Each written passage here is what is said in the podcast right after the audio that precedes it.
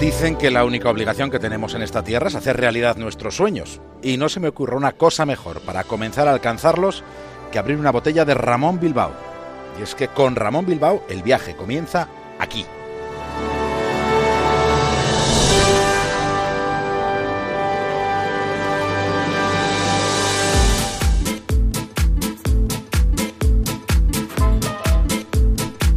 Emprendemos viaje desde una estación de radio que tenemos en un faro, en el Cantábrico. Lo siguiente en la brújula es una conexión con Punta Norte, con Javier Cancho. Y en el capítulo de hoy, Benjamín de Tudela, el primer aventurero.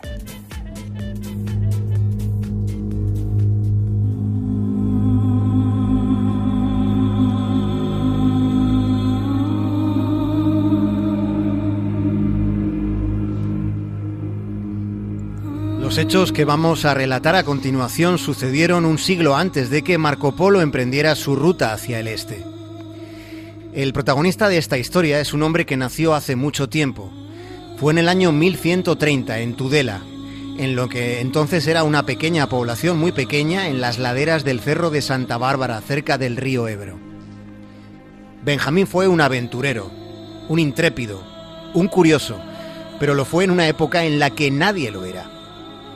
Fue escritor habiendo visto el mundo, fue políglota habiendo aprendido lo que en otros lugares se hablaba.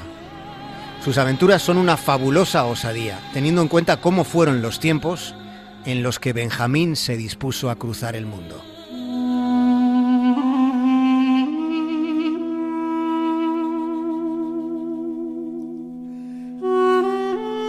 Partió de las orillas del Ebro para emprender un viaje que le llevaría a enclaves legendarios como Roma, Constantinopla, Jerusalén o incluso Bagdad. No está muy claro cuál fue el resorte de un viaje tan imponente. Es posible que al principio sencillamente fueran motivos comerciales.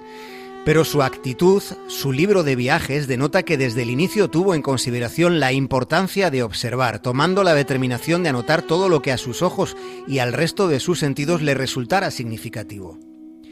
¿Qué buscaba Benjamín de Tudela en aquellas rutas? Pues esta siempre será una pregunta pertinente y probablemente lo será sin una respuesta definida, porque ha pasado demasiado tiempo para poder saberlo. En cualquier caso, siendo importante lo que buscaba, nos parece que sobre todo resulta trascendente todo aquello que encontró.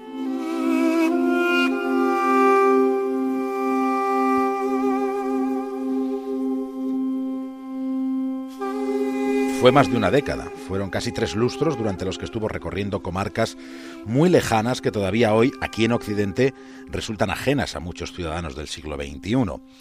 Y sin embargo, él hace casi 900 años las recorrió y lo hizo conociendo en profundidad unos cuantos lugares. Y mantuvo siempre el compromiso de tratar de aprender, quiso tratar de conocer a los otros, a los distintos, Benjamín de Tudela fue un pionero. En sus escritos, en ese libro de viajes, había verdaderos informes documentales en los que se aprecia una intención de utilidad, quería que, que sus experiencias fueran útiles a otros. Lo que Benjamín hizo podría considerarse como la primera guía de viajes de la historia, con anotaciones geográficas, sociológicas, etnográficas. Sus escritos son una crónica de los hechos y de las circunstancias que un viajero pudiera encontrarse transitando por el lejanísimo siglo XII y en una zona que ha marcado nuestra historia, en las porciones de mundo que hay a uno y otro lado del Mediterráneo.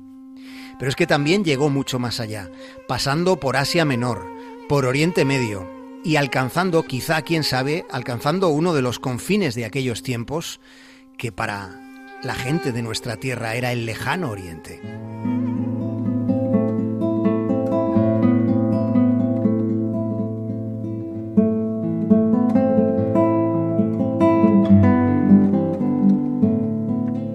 El libro de viajes apareció publicado por primera vez en el año 1543 en Constantinopla, casi 400 años después de su muerte. En su narración podemos distinguir dos estilos. Hay dos maneras de describir los lugares por donde pasó, por donde pasó y en algunos de ellos eh, donde vivió.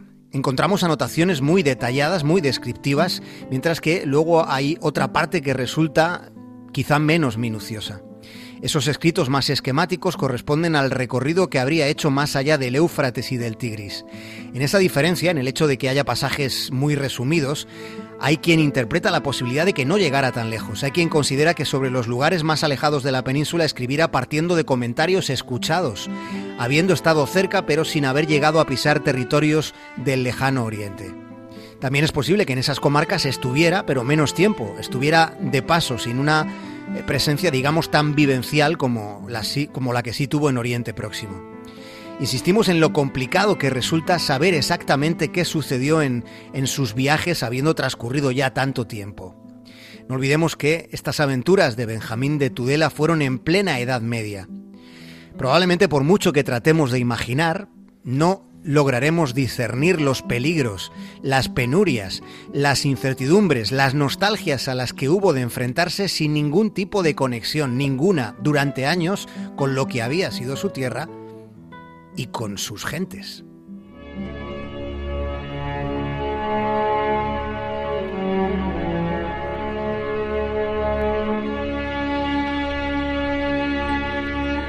El libro de viajes está escrito con pasión alguno de sus pasajes resulta especialmente conmovedor, porque en determinados lugares sí sucede que cualquier tiempo pasado fue mejor. Lo que vamos a escuchar a continuación es la descripción que Benjamín de Tudela hizo de la mezquita de Damasco, en Siria. Hay allí una mezquita de los maometanos llamada Aljama de Damasco. No existe en todo el mundo una construcción como esta, y dicen que fue palacio de un hombre muy poderoso. Allí se encuentra una muralla de cristal construida por arte de los magos, porque hicieron en ella tantas ventanas como el número de días del año, penetrando el sol por cada una de ellas sucesivamente todos los días, bajando la luz por doce escalones, correspondientes a las horas del día.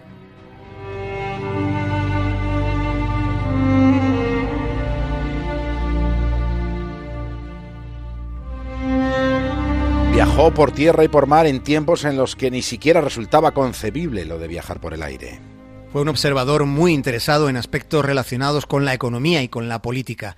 Si a ustedes les apeteciera acercarse al tiempo de aquel viajero medieval, parte de la esencia de esa época puede encontrarse todavía en, lugares que tenemos en nuestro país, por ejemplo en la judería de la ciudad navarra de Tudela. Tudela que es un lugar que fue fundado en los últimos años del siglo VIII. El enclave fue levantado por los musulmanes, aunque es posible que en la zona, en esas proximidades del Ebro, pues hubiera existido ya antes algún tipo de asentamiento previo. Tudela fue creciendo económicamente durante la Edad Media, siendo un importante centro de estudios, tanto coránicos como rabínicos. En este país, en este rincón de Europa y del mundo, se cometieron barbaridades con los diferentes. Pero en los procelosos pasajes de la historia no debemos olvidar que también hubo en estas tierras, hubo espacio y tiempo para la convivencia de las tres confesiones religiosas más influyentes que la historia ha tenido. Existió y coexistió la concordia, aunque en muchas ocasiones, en la mayoría, los recelos entre unos y otros contribuyeran aquí y allá a las más encarnizadas batallas.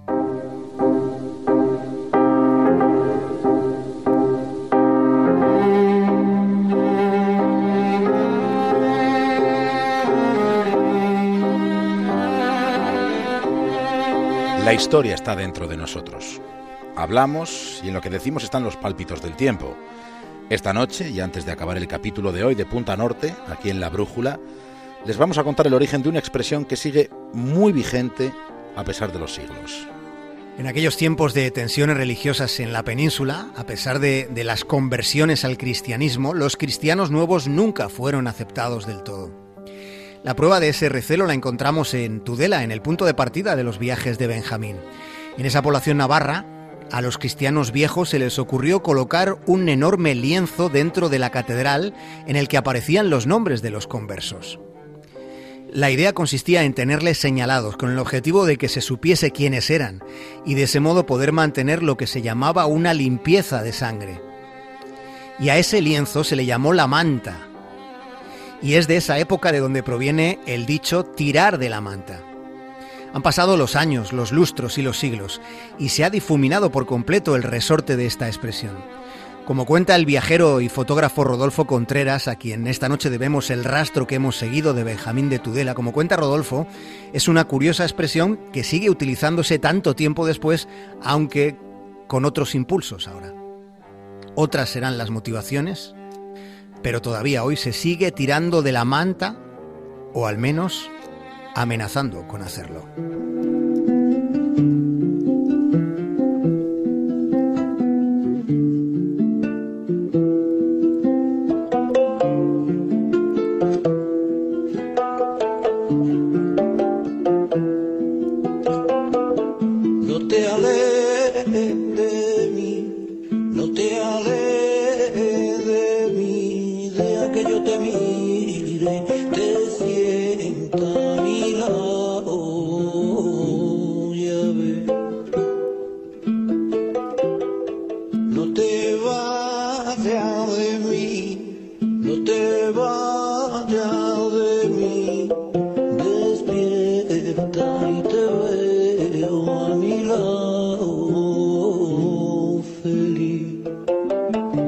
Javier Cancho, hasta mañana. Un abrazo, David.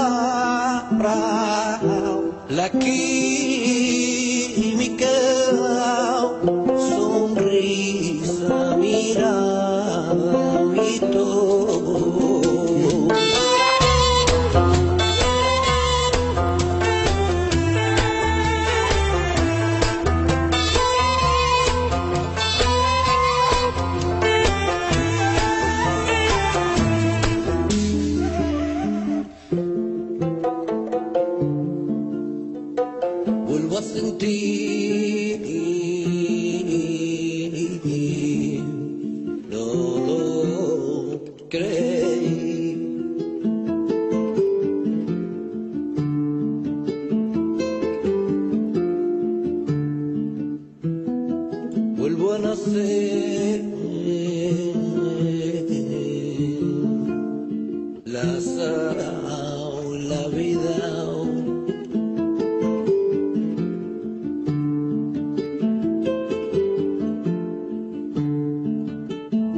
acuerdo te vi asomado, tus ojos.